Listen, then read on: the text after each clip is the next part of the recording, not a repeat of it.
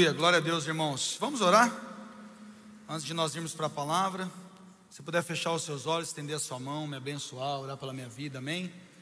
Obrigado, Jesus, por essa noite. Obrigado porque o Senhor já tem falado conosco. De fato, nós temos percebido a Tua presença nesse lugar e não exista outra presença que nós queremos perceber mais do que a Sua. Nós te louvamos, Senhor, porque o Senhor está entre nós e agora nós queremos continuar devotando ao Senhor as nossas vidas com atenção, sem distrações, sem ficarmos preocupados com o que ficou lá fora ou com o que virá depois, mas o Senhor tem a nossa total atenção nesse momento, Senhor, os nossos ouvidos, corações ligados, uma mente desperta, pela unção que despedaça o jugo, Senhor, todas as cadeias, todos os bloqueios e barreiras que nos impedem de viver, Senhor, experimentar o poder da Tua palavra agora, sejam quebradas em nome de Jesus. Nós queremos ouvir a Tua voz, fala conosco, Senhor, apesar de mim, que seja a Tua voz, a voz que ressoe dentro desse lugar em cada coração. Se você deseja isso, diga amém. E abre comigo lá em 1 de Crônicas, capítulo 13. Nós vamos ler os versos de 1 a 8. Primeiro livro de Crônicas. Fique com atenção naquilo que eu já falei na palavra de ofertas e de certa forma nós vamos continuar aqui isso. Bom, depois de consultar todos os seus oficiais, prestem atenção aqui, irmãos. Não é hora de conversa, não é hora de distrações. Depois de consultar todos os seus oficiais, os comandantes de mil e de cem, Davi disse a toda a Assembleia de Israel: Se vocês estão de acordo e se essa é a vontade do Senhor, o nosso Deus, enviemos uma mensagem a todos os nossos irmãos em todo o território de Israel e também aos sacerdotes e aos levitas que estão com eles em suas cidades para virem unir-se a nós. Vamos trazer de volta a arca do nosso Deus, pois não nos importamos com ela durante o reinado de Saul. Preste atenção nesse verso. Toda a assembleia concordou, pois isso pareceu bom ao povo. Então Davi reuniu todos os israelitas, desde o rio Sior, no Egito, até Leboamate, para trazerem de Kiriat Jearim a arca de Deus. Davi e todos os israelitas foram a Baalá, que é Kiriat Jearim, em Judá, para buscar a arca de Deus, o Senhor, que tem o seu trono entre os querubins, a arca sobre a qual é invocado o seu nome. Da casa de Abinadab, levaram a arca de Deus num carroção novo, conduzido por Uzá e Aiô Davi e todos os israelitas iam dançando e cantando com todo o vigor diante de Deus, ao som de harpas, liras, símbolos, tamborins, cornetas, até aí.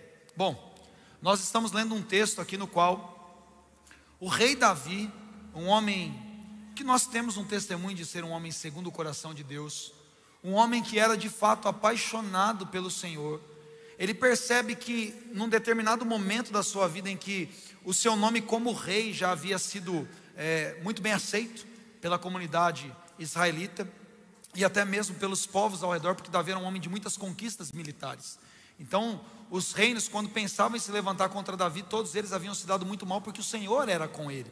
Davi era um homem que Deus havia levantado para estar nessa posição agora. E uma preocupação, uma ideia boa surge no coração de Davi. Ele pensa: puxa, durante os últimos 40 anos nós não nos preocupamos com a arca de Deus com as coisas de Deus, com a presença de Deus no nosso meio.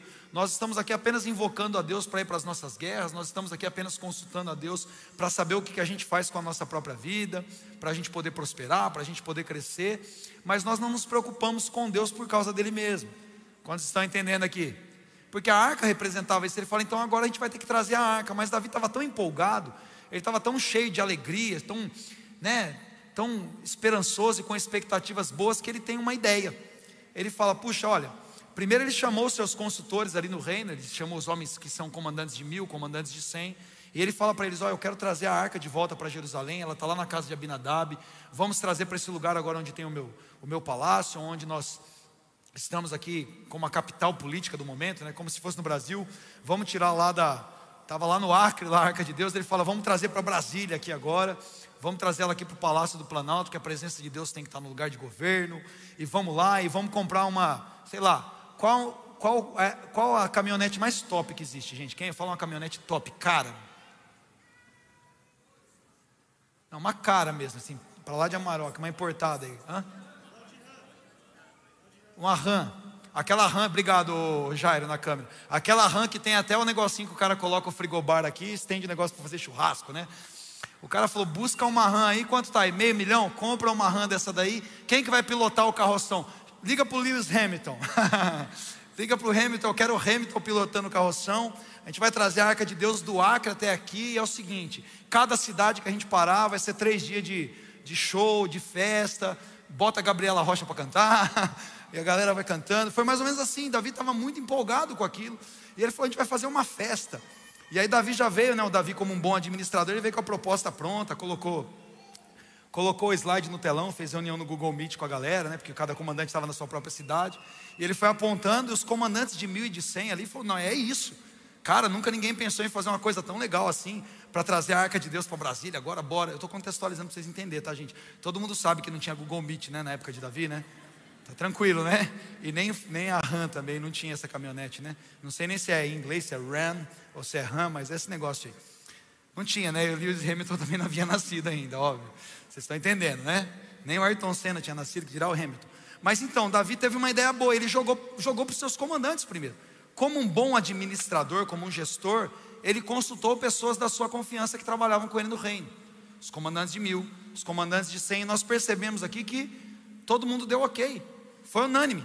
No verso 4, então, aí ele começa a falar com o povo. Ele fala: vamos colocar uma publicidade agora na, na, na página do governo, coloca nas redes de TV, Vamos consultar a galera, abre uma enquete nos grupos de Telegram, joga lá no Facebook, manda o pessoal do IBGE fazer um censo. Não teve ninguém que falou não. Parecia a campanha do Datafolha para ver quem que vai ser o presidente, né? O que eles querem que ganhe, ele coloca lá, vai ganhar no primeiro turno. Não, mas no caso tinha unanimidade, ninguém votou outra coisa. Todo mundo concordou com a ideia de Davi. Só que talvez daqui a gente poderia dizer que quase toda unanimidade é burra.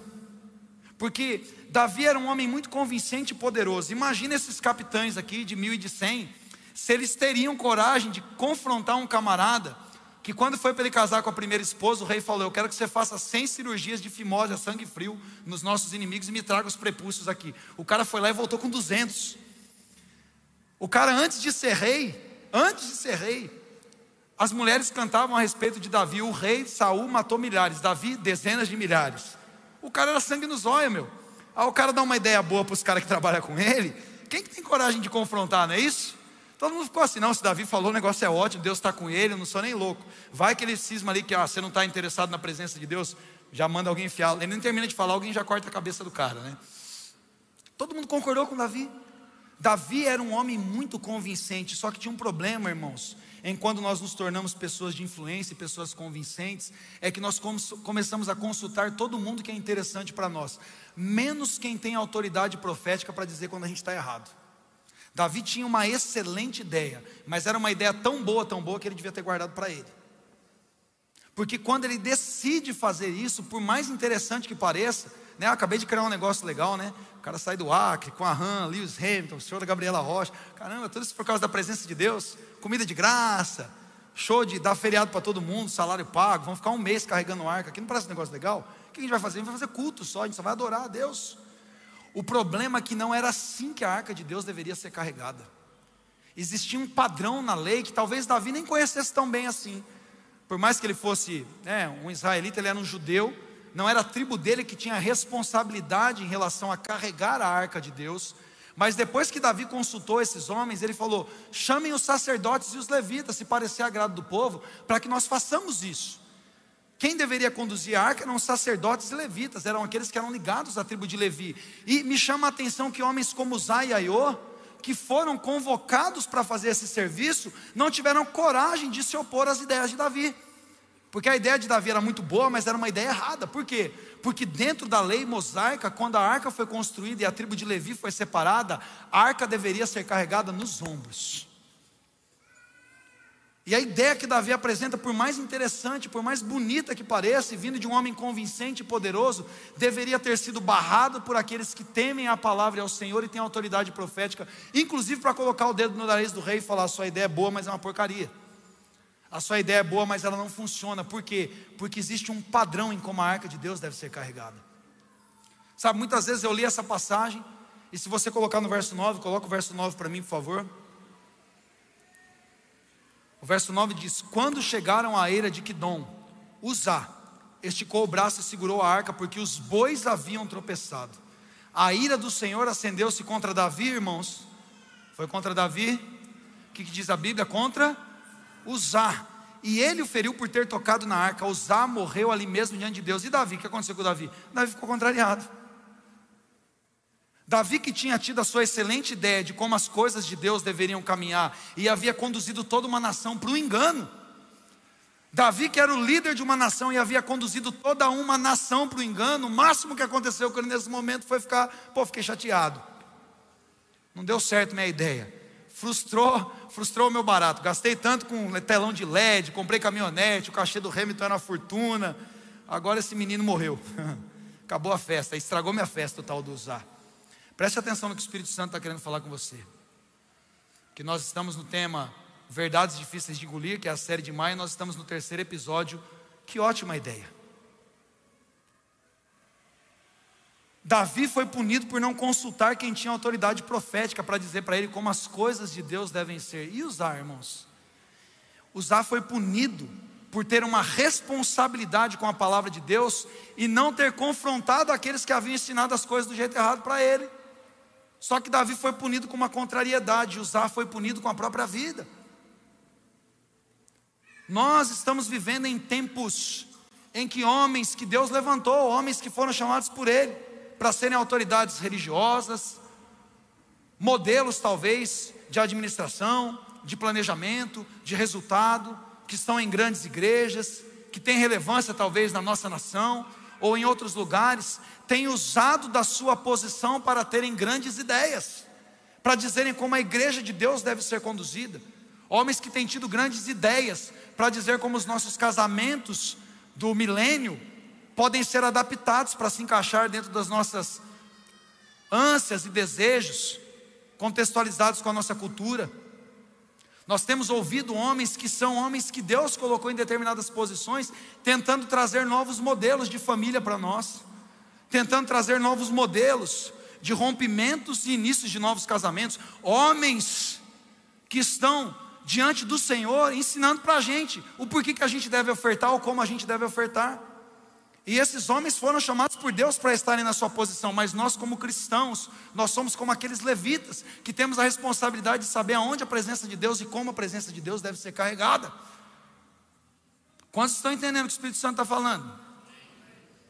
Você está entendendo mesmo?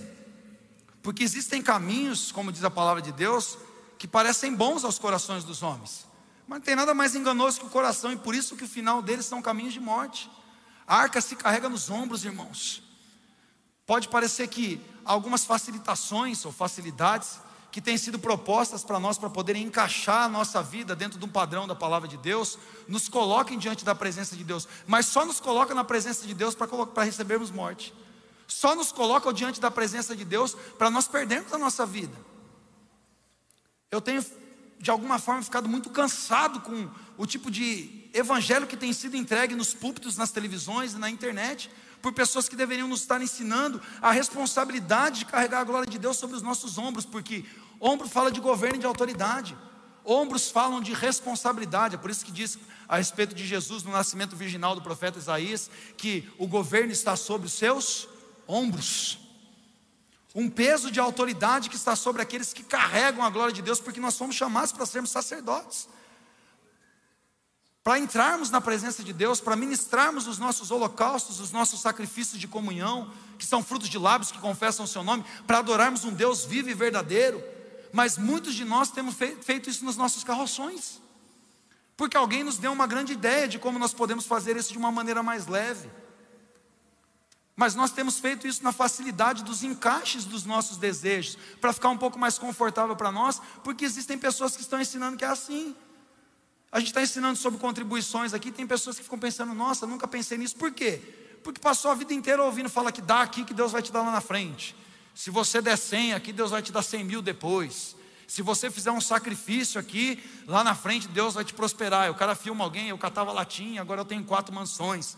E aí nós somos tão gananciosos quanto aqueles que nós chamamos de ladrões.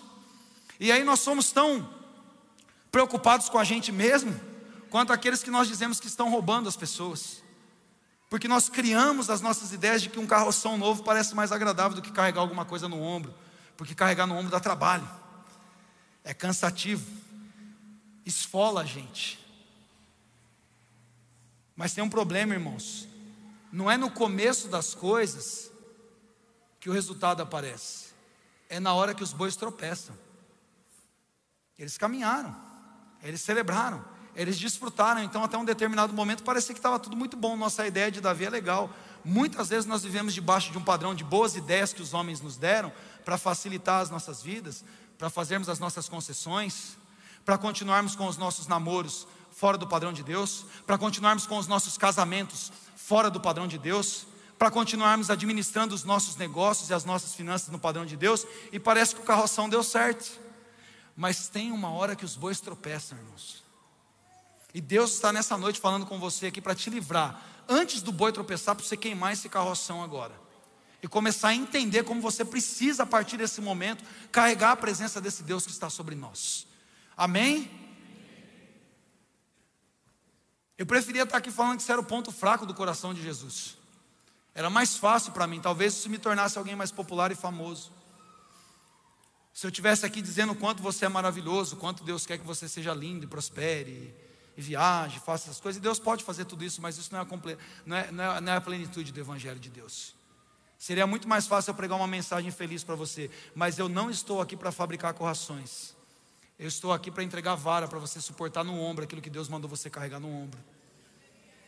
Eu estou aqui porque me causa estranheza e espanto pessoas que deveriam se posicionar como autoridade profética, aceitar os modelos dos coach gospels que nós temos visto aí na televisão. Como se esse fosse o padrão do evangelho. Porque nós estamos vivendo um tempo que a igreja mesmo, a igreja de Jesus, que se manifesta aqui como nós numa igreja local, tem medido o seu próprio sucesso por esses padrões que têm sido nos apresentados.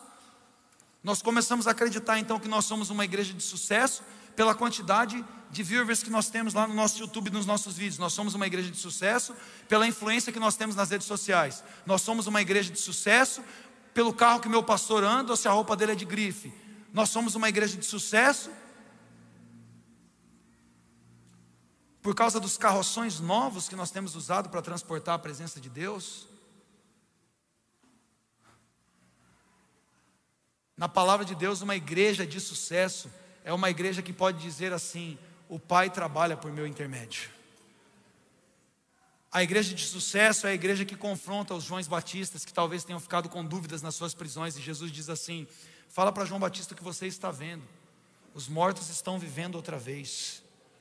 Aqueles que não tinham nada estão sendo cuidados, curados, alimentados. A todos tem sido anunciado o reino, os coxos andam, os cegos vêm, os viciados são libertos, casamentos destruídos são restaurados.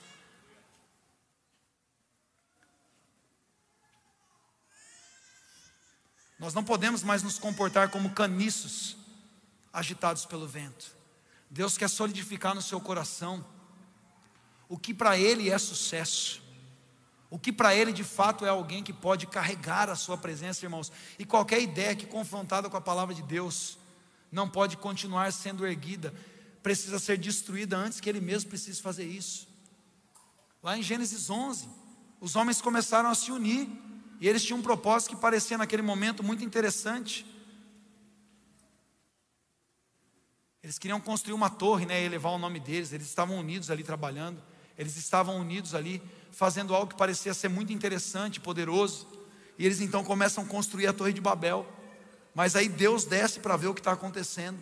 Deus desce e percebe que eles têm um só propósito, que eles têm um só coração, mas os motivos pelos quais eles estavam unidos eram contrários ao plano de Deus. E Deus então vem e os confunde, separa as línguas e eles não conseguem mais se comunicar, então eles são dispersos, porque existia um problema, não apenas com o que eles estavam fazendo, mas o porquê o coração deles estava envolvido com aquilo.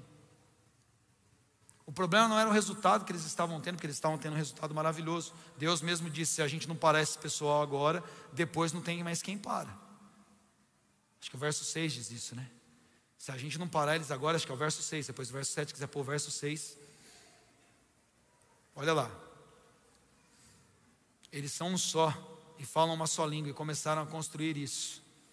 Em breve, nada poderá impedir o que planejam fazer.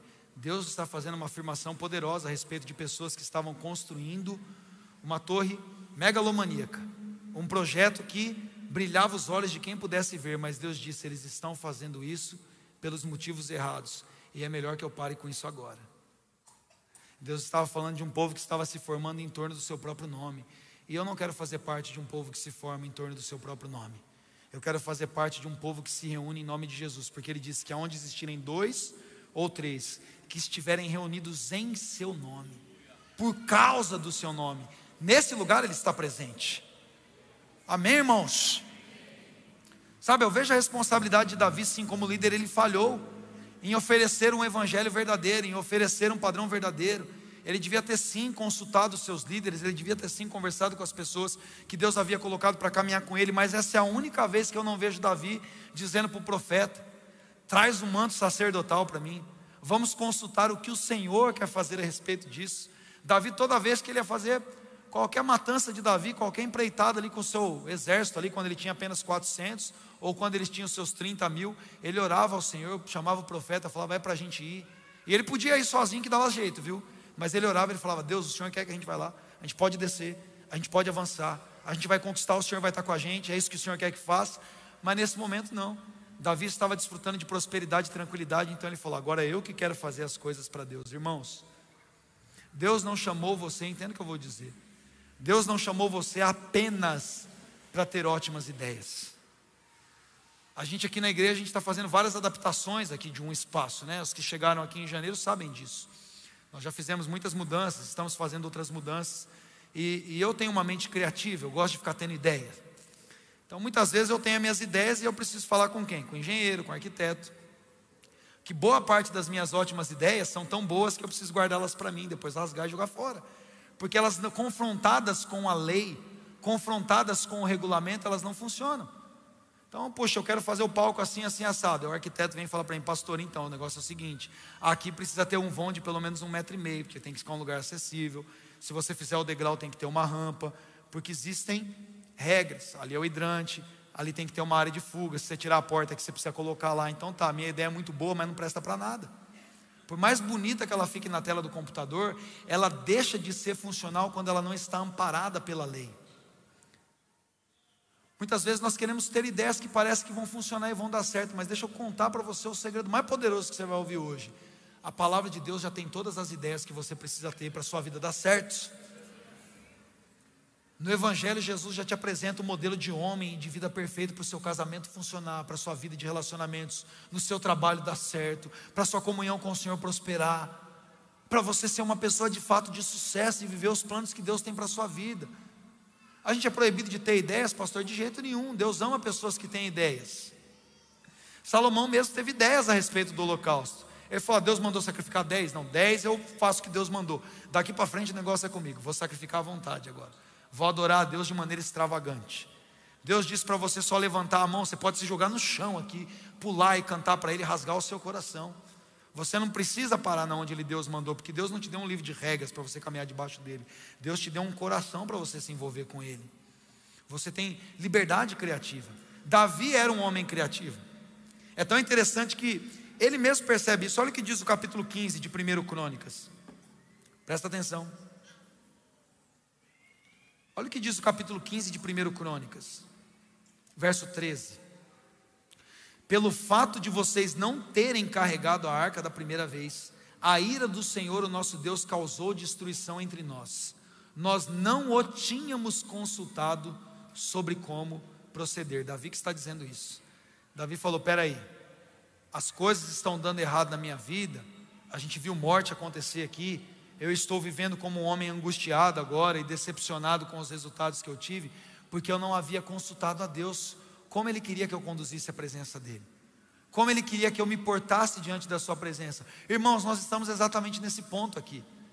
Pode parecer uma palavra dura demais, e de fato é uma verdade difícil de engolir, mas nós estamos chegando num ponto em que Deus está dizendo para você que Ele quer parar você antes da morte, Ele quer parar você antes dos resultados ruins de fato acontecerem na sua vida. Deus te trouxe aqui nessa noite para livrar você da morte. Deus te trouxe aqui nessa noite para livrar você na falência do seu casamento. Deus te trouxe aqui nessa noite para dizer você que Ele está parando o carroção antes dos bois tropeçarem para poupar a sua vida, a vida dos seus filhos, para fazer com que você comece a desfrutar daquilo que Ele tem para você. E eu me alegro em poder pregar isso, porque talvez se eu pregasse uma outra mensagem, ela produziria mais alegria nos nossos ouvidos, mas o que produz alegria em mim é saber que eu estou livrando pessoas do engano de Satanás. Pessoas que têm vivido de maneira errada dentro das suas casas, irmãos, porque têm aprendido com os coaches do momento o que de fato é prosperidade. Ontem me chamaram aqui para falar de tempo de mesa, e tem me dado asco ver como alguns pastores têm se comportado em relação àquilo que são conexões. As pessoas falam de ter tempo de mesa e comunhão, mas elas só estão procurando pessoas que possam promovê-las, jogá-las para cima. As pessoas procuram pessoas que são mais famosas do que ela, porque a águia voa com águia. E quem que socorre os pardais então? Porque a palavra de Deus diz em Romanos 12 que nós não podemos ser orgulhosos a ponto de querermos nos relacionar só com quem pode fazer alguma coisa para a gente, mas a gente precisa se relacionar com pessoas de posição inferior. Aonde está no Evangelho que a águia anda com a águia? E Jesus era uma galinha então para andar com os pecadores? Porque Jesus chamou 12 homens para andar com ele, e nenhum estava no nível dele. Tinha algum discípulo no nível de Jesus, mas ele tinha uma essência de partir o pão e transformar a vida daqueles que andavam com ele. Se você é águia, você ajuda a socorrer as galinhas. Agora no Evangelho não, eu preciso andar com o cara famoso porque ele vai me promover. Me promover é o quê? Me promover um modelo de evangelho corrompido? Me promover é o quê? Me promover um status que se eu não colocar um, um, um terno da Ralph Lauren aqui, eu não sou um pastor próspero? Me promover é o quê no reino de Deus? Porque eu já lembro quando eu fui promovido no reino de Deus, ele disse que todos quantos nele creram, Deus lhes deu o poder de serem feitos filhos de Deus. Não é o tamanho dessa igreja aqui que determina o nosso resultado, por mais que nós tenhamos resultados. Eu tenho conforto de falar de resultados, sabe por quê, irmãos? Nós temos resultados. Mas deixa eu contar outro segredo para você. Eu nunca me importei com o número de pessoas que estiveram na igreja, que sabe com quem eu sempre me importei, minha esposa está aqui.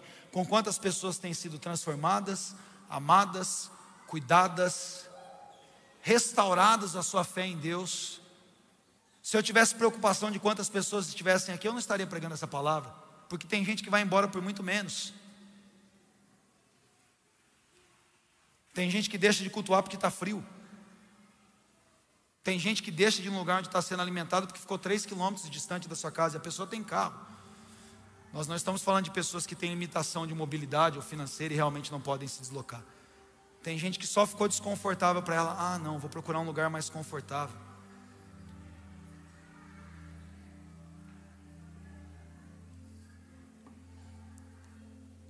Ananias e Safira tiveram uma ótima ideia. Eles tiveram uma ideia de como ofertar ao Senhor, que coisa linda. Nós temos um campo, vamos vender o campo. Olha que coisa nobre, bonito, né? Às vezes falar, vamos falar que a gente está entregando tudo e vamos segurar uma parte para a gente aqui. Vai que dá errado lá na frente, a gente tem uma reserva. Sabe o que, que Pedro diz para eles? Quem instigou vocês a mentirem para o Espírito Santo? Quem disse que eu quero pedaços de vocês? Em outras palavras. Se vocês estivessem com o campo, o campo era de vocês, por que, que vocês venderam para me dar uma parte?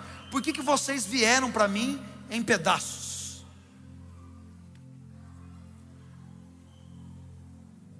Hoje de manhã uma irmã compartilhou uma visão que teve comigo e eu sou muito prudente, diria eu, ao avaliar as visões e sonhos. Deus geralmente me fala o significado das coisas quando alguém me conta um sonho, se for espiritual, eu sei na hora.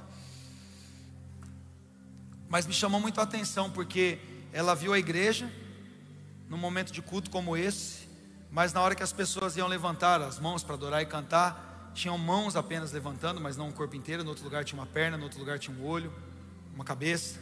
As pessoas não estavam inteiras, existiam pedaços no culto. As pessoas estavam entregando apenas pedaços da sua vida para Deus.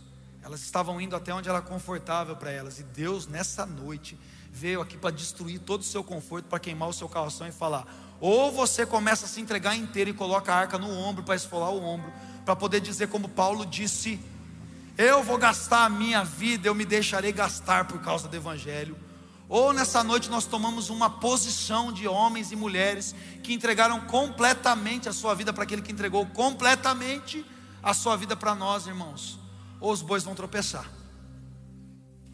Nessa noite, o Espírito Santo está dizendo para você que ou você se entregue inteiro, ou é melhor que você não entregue mais nada para Ele.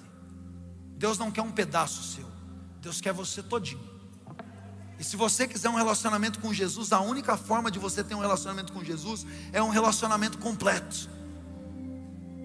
Em Efésios, no capítulo 5, Paulo diz assim: Maridos amem as suas esposas, verso 25 diz isso, como Cristo amou a igreja e se sacrificou por ela para santificá-la, apresentando-a para si mesmo como uma noiva gloriosa, imaculada, sem ruga, nem mancha.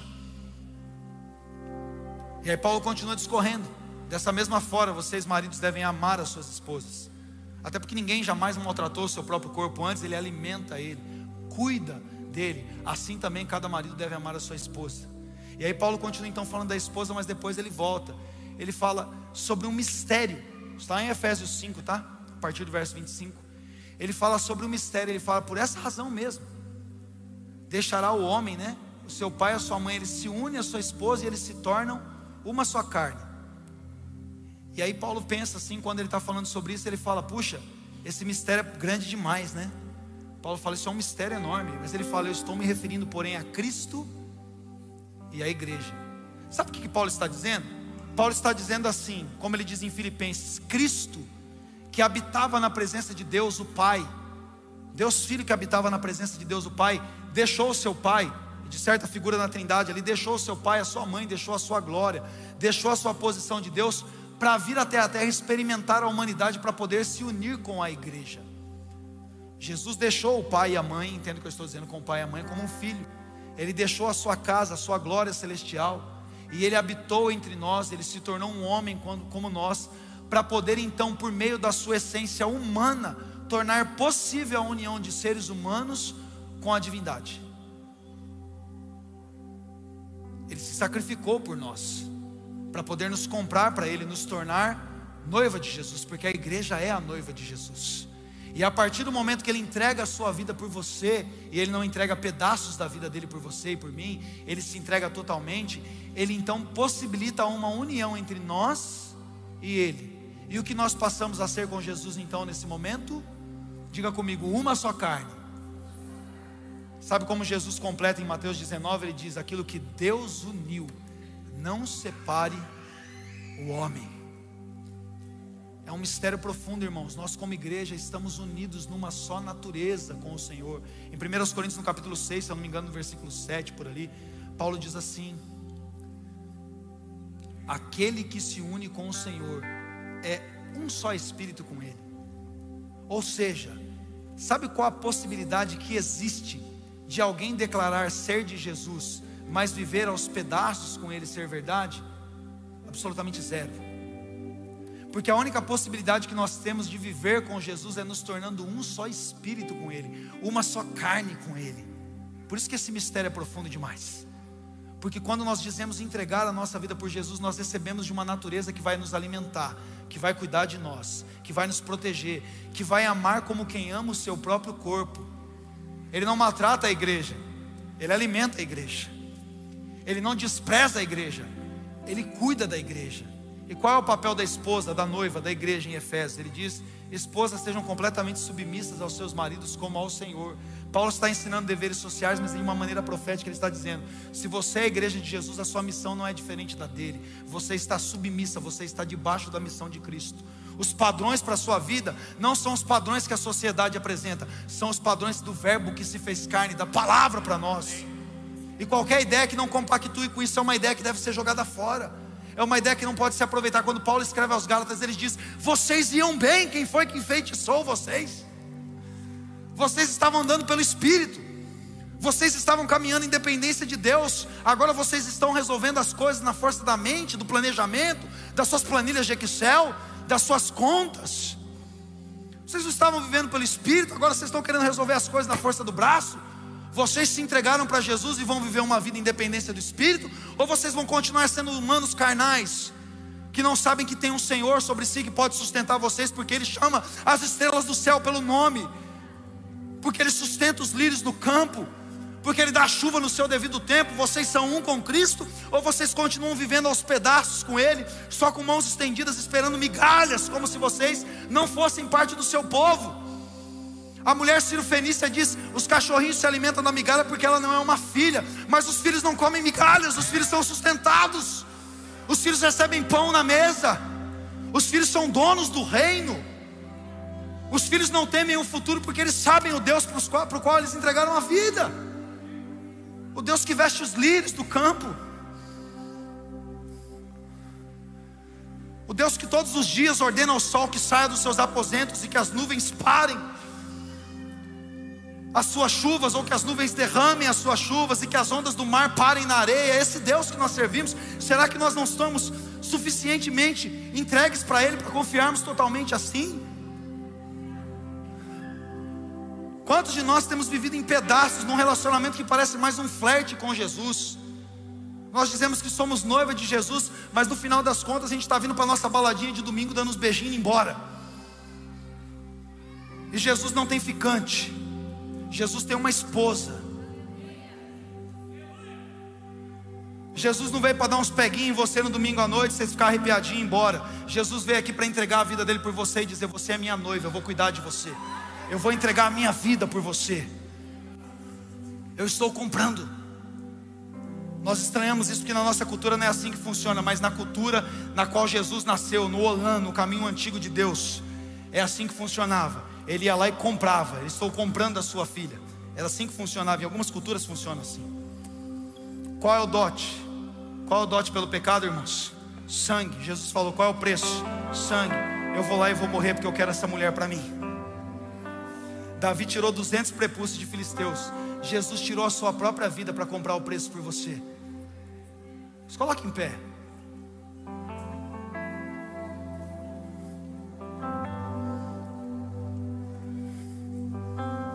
Fale com o Espírito Santo.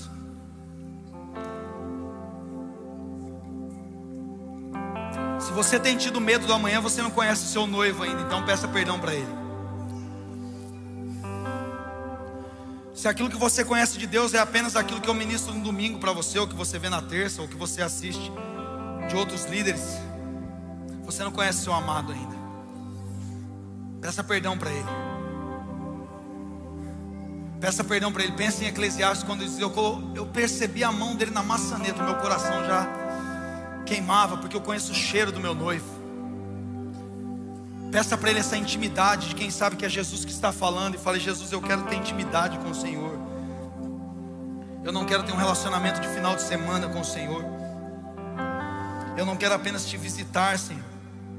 Eu quero ser um lugar onde o Senhor habita. Eu preciso, Senhor, viver uma vida de santidade, de relacionamento com o Teu Espírito Santo, porque uma vida de pecados escondidos futuramente trará a morte revelada. Uma vida de intenções, por melhores que elas pareçam, mas que não estão nos parâmetros da tua palavra lá na frente vão nos custar muito caro, Jesus, e nós não queremos viver debaixo de boas ideias humanas, nós queremos viver pelo padrão do seu amor. Fale com ele, seja honesto com ele, diga: Jesus, eu não tenho conduzido meu casamento como marido, eu tenho tratado a minha esposa muitas vezes como uma prostituta, porque eu fico infeliz quando eu não tenho aquilo que eu queria dela sexualmente. Eu tenho feito meu casamento ser apenas um padrão de um relacionamento físico e eu não tenho entregue a minha vida por ela como o Senhor entregou para a igreja. Me ensina a ser um marido segundo o seu modelo, de alguém que vai entregar a vida pela minha família. Se você é uma esposa, peça perdão a Jesus, porque você está tentando fazer os seus próprios planos, você está contrariando aquilo que Deus tem para vocês como família, fazendo seus planos diferentes, não caminhando em unidade, em uma única missão com o seu marido, não honrando a figura dele dentro da sua casa. Se você é pai, só tem trabalhado, só tem pensado em conta, em dinheiro não tem dado atenção para os seus filhos, peça perdão a Deus por não cuidar do seu maior ministério, que é a sua casa, sua esposa, seus filhos. Se você é um cristão com talentos, todos nós temos algum talento, mas não tem se envolvido com as coisas na casa de Deus, não tem feito nada para ajudar a igreja, não tem trabalhado na obra do Senhor, peça perdão para Ele nessa noite. Diga, Jesus, eu quero parar de ser uma ficante, de dar uns, uns no final de semana aqui, mas eu quero ter um relacionamento diário com o Senhor. Fale com o Senhor enquanto nós cantamos. Deixa o Espírito Santo ministrar no seu coração em nome de Jesus. Este é um lugar de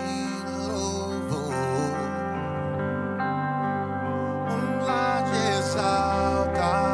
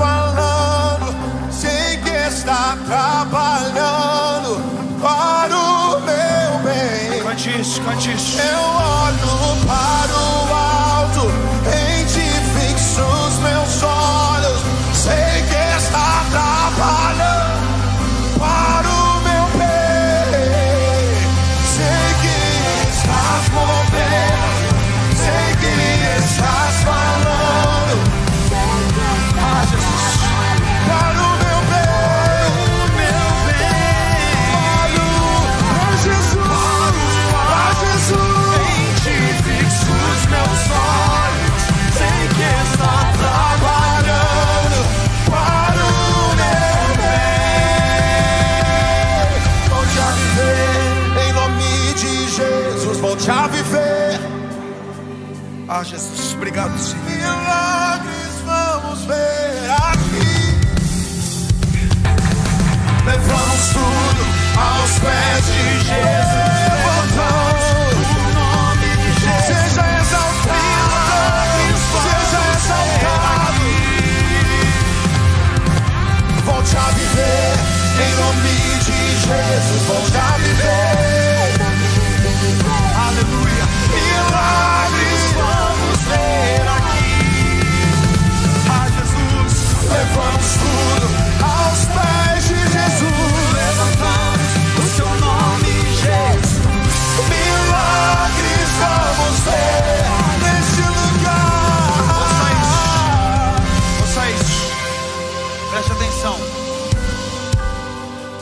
Deus está parando você. Deus está parando você dos caminhos que você estava trilhando, que iam te conduzir para a morte. Muitas vezes nós celebramos quando nós somos abençoados por algo presente. Né? Alguém chega e entrega alguma coisa para você e você então, puxa, eu recebi um presente. Essa é uma noite de você ficar mais feliz do que alguém que recebe um presente, sabe por quê?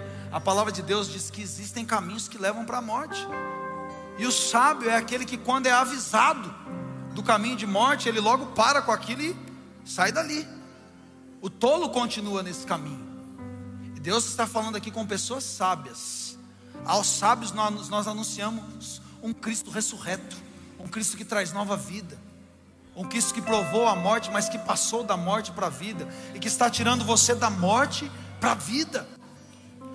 Jesus está aqui, trouxe você nessa noite, que você deveria celebrar com o seu coração grato, porque Jesus trouxe você nessa noite para livrar você de amanhã ser uma estatística de divórcio.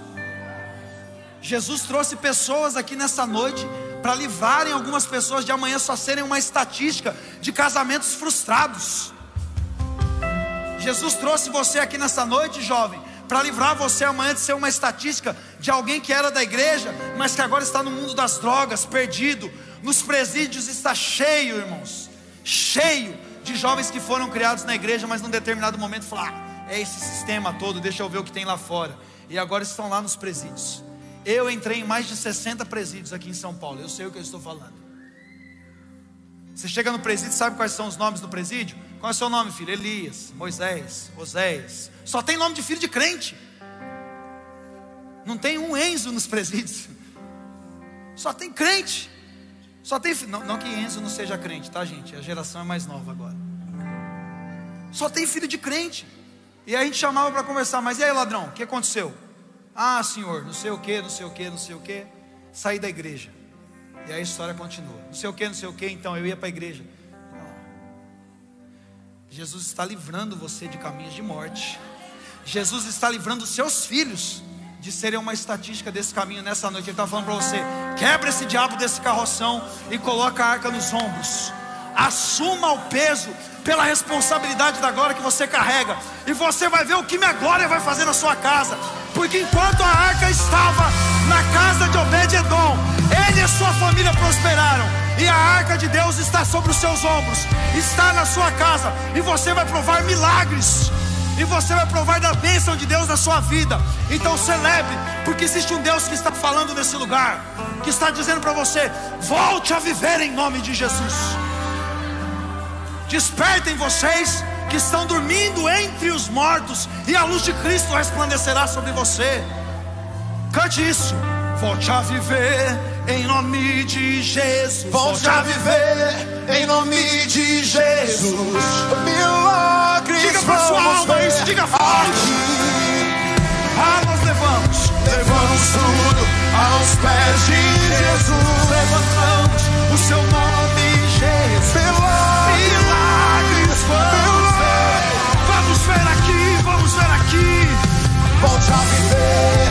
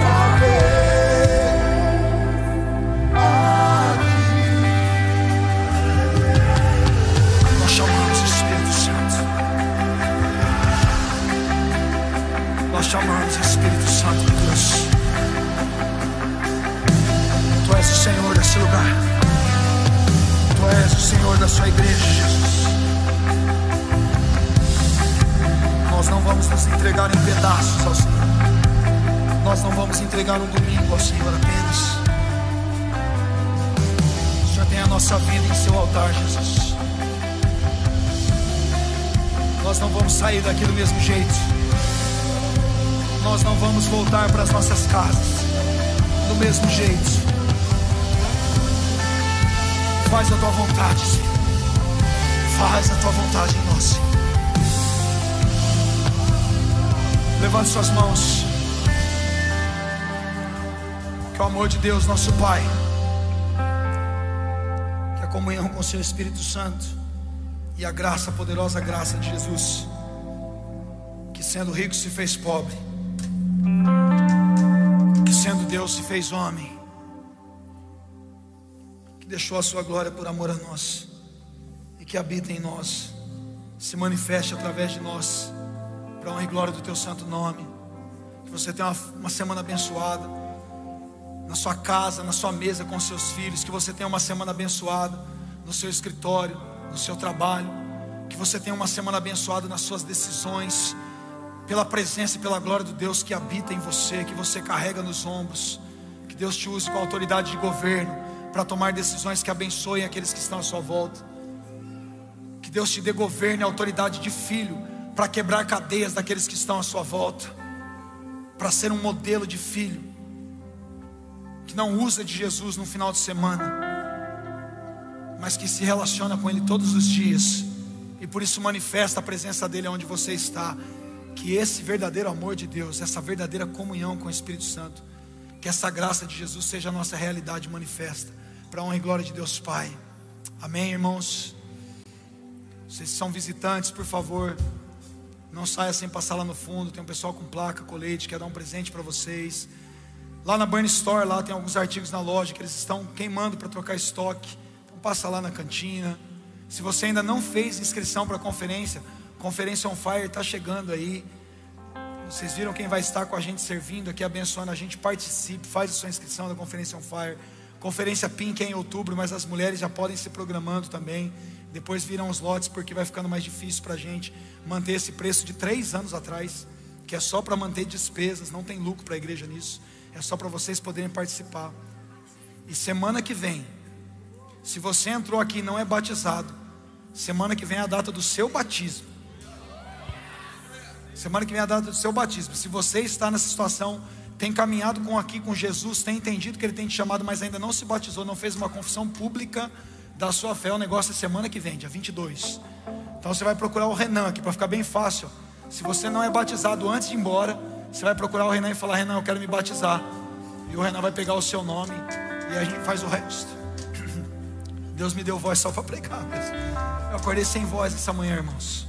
De madrugada eu orei, eu falei: Deus, eu sei o que o Senhor quer fazer naquele lugar. Eu preciso de voz. Eu pedi para os irmãos orarem. Eu falei: Irmãos, eu estou sem voz. Eu não sei nem o que eu estou fazendo aqui. Não estou gripado, não tenho nada, nada. Só fiquei sem voz. Não estou com o narizinho entupido, com a dor de cabeça. Eu só acordei sem voz. E eu acordei percebendo que eu estava sem voz. E eu entendi que era algo espiritual. Eu falei: Não aceito deixar de viver o que Deus tem para nós nessa noite. Que bom que vocês estavam aqui. Que vocês carreguem isso que Deus colocou no coração de vocês como uma semente poderosa. E que isso flua a partir de vocês em nome do Senhor Jesus. Amém?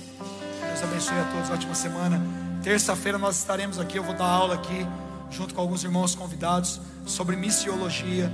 Então estejam aqui terça-feira à noite, nós temos nosso tempo de debate, é muito legal. Eu espero vocês. Deus abençoe a todos. Seja bem-vindo. Nós te desejamos.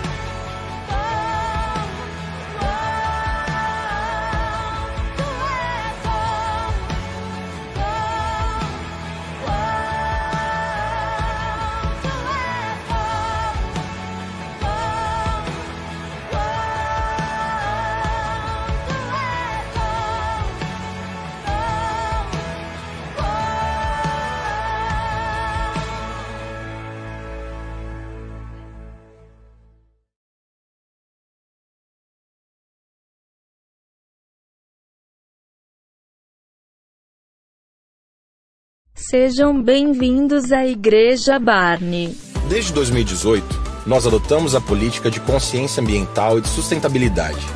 Por isso, não utilizamos mais copos descartáveis. Temos um bebedouro no fundo da igreja. Você pode trazer a sua garrafinha ou adquirir uma na Burn Store. O On Fire, nosso culto de jovens, acontece todo primeiro e terceiro sábado do mês às 20 horas. O In Flood é para adolescentes de 12 a 17 anos e acontece todos os sábados às 17 horas. Nós temos salas de B-Kids em todos os cultos. No domingo, com salas para crianças de 3 a 11 anos, e nas terças-feiras, salas para as crianças de 3 a 9 anos. Os clãs são nossos cultos nos lares. Para saber qual dia do clã mais perto da sua casa, acesse o site da Igreja Burn na aba Envolva-se.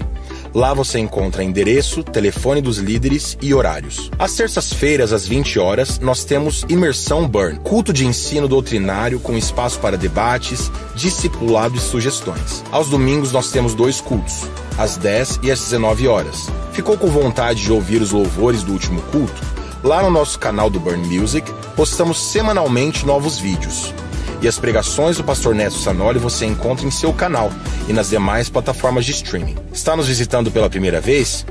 Escaneie o QR Code na cadeira à sua frente e caso queira ofertar ou dizimar, você pode utilizar o QR Code ao lado. E você que é membro e deseja deixar alguma sugestão, entre na aba Feedback em nosso site. Obrigada, beijo e tchau.